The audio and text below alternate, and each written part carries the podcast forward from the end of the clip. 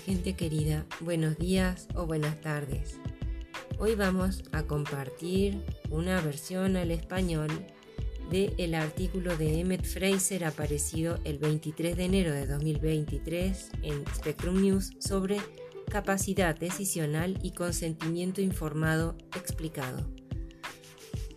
Algunas personas autistas con más necesidad de apoyo en la comunicación necesitan apoyo adicional antes de poder participar en la investigación. Para dar su consentimiento informado necesitan que se les expliquen los riesgos y beneficios de un estudio de manera que puedan comprenderlos. La regla común en Estados Unidos que regula la investigación con sujetos humanos requiere salvaguardas adicionales para aquellos participantes vulnerables a la coerción o influencia indebida. Si bien esa descripción se aplica a algunas personas autistas, en particular aquellas que no hablan o tienen discapacidad intelectual asociada, la regla no especifica cómo deberían ser las salvaguardas.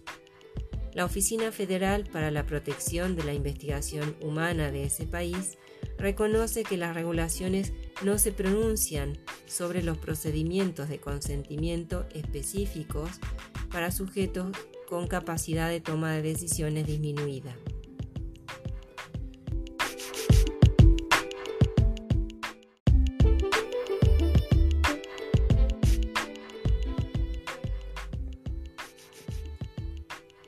Personas autistas mínimamente verbales y con discapacidad intelectual asociada están subrepresentadas en la investigación e incluso los proyectos destinados a resaltar las experiencias vividas de las personas autistas rara vez incluyen a aquellas personas, personas con grandes necesidades de apoyo.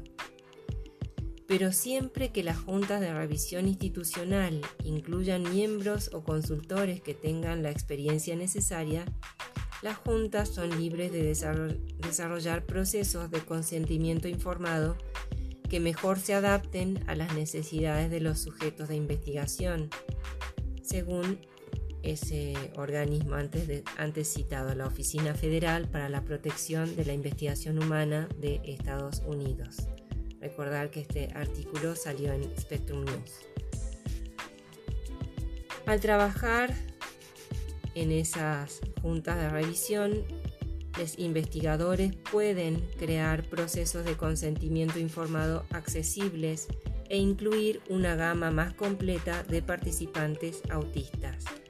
Aquí explicamos cómo pueden ser esos procesos. Esto es una propuesta que viene por esta vía Spectrum News y que nos agrada poner a consideración de nuestra comunidad, en concreto la comunidad eh, hablante en español de América Latina y el resto de, de los países del mundo.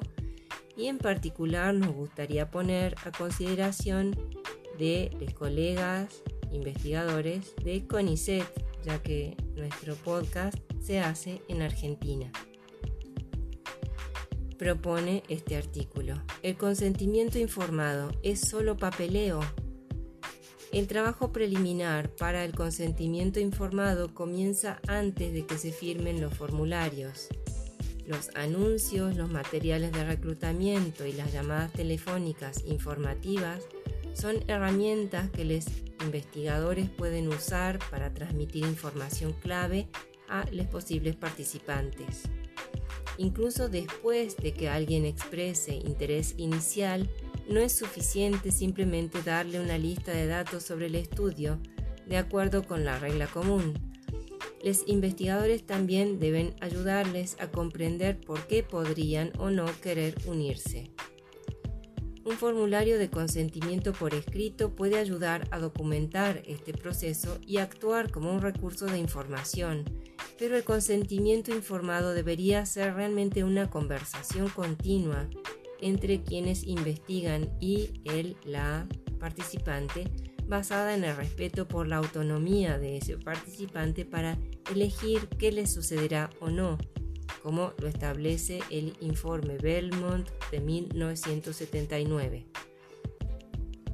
Esto debería incluir que quienes investigan expliquen el estudio y su propósito, así como los posibles riesgos y beneficios. Deben explicar que el participante, la participante, puede retirarse en cualquier momento y deberían ofrecerse para responder cualquier pregunta. Si el estudio ofrece un tratamiento experimental, él, la participante, debe conocer las alternativas existentes.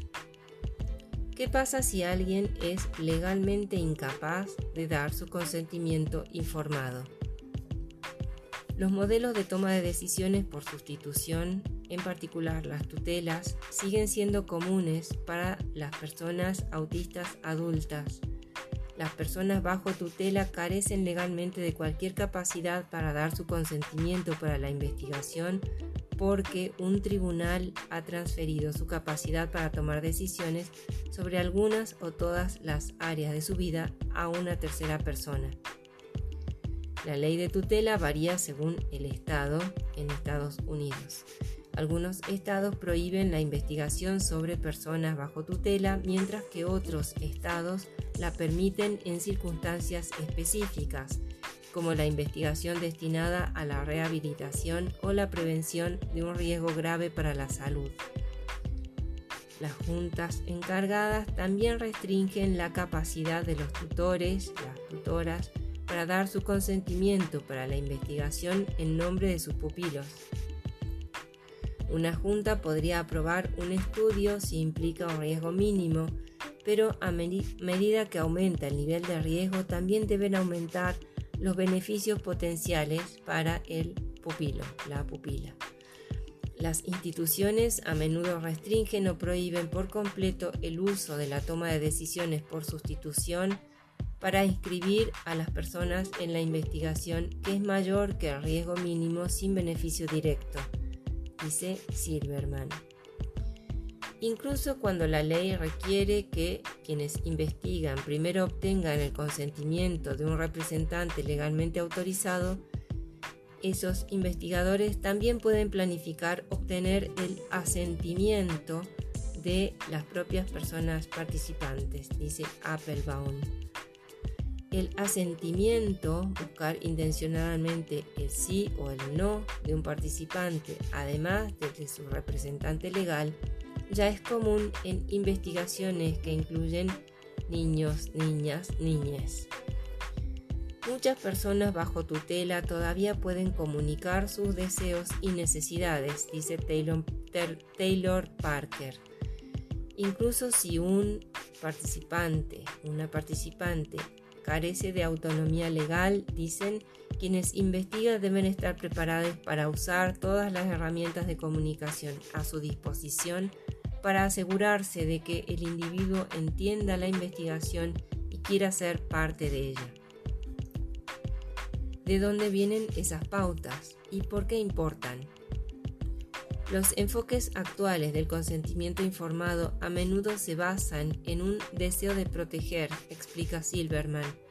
Por ejemplo, el informe Belmont, que proporcionó la base ética para la regla común de hoy, se desarrolló en el contexto de las transgresiones de investigación del siglo XX dirigidas a miembros vulnerables de la sociedad. Pero la subrepresentación de grupos de personas en la investigación puede tener consecuencias duraderas, según Applebaum.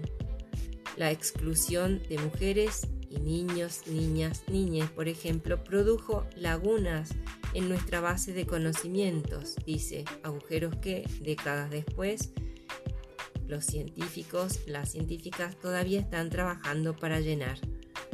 Si excluye a las personas con discapacidades de la investigación, dice Silverman, el resultado de los productos médicos que se aprueben no será útil para ellos. Bueno, hasta aquí el artículo ofrecido, puesto a disposición por Spectrum News, que mucho agradecemos. Agradecemos desde ya, como siempre, tus críticas, tus comentarios, tus sugerencias y tus preguntas. Y en particular dejamos abierto nuestro micrófono literalmente, porque puede ser un mensaje de voz, lo que nos envíes o tus comentarios por escrito. Y como siempre, deseándote muy buenos días, o buenas tardes, nos despedimos. Chao, cuídate.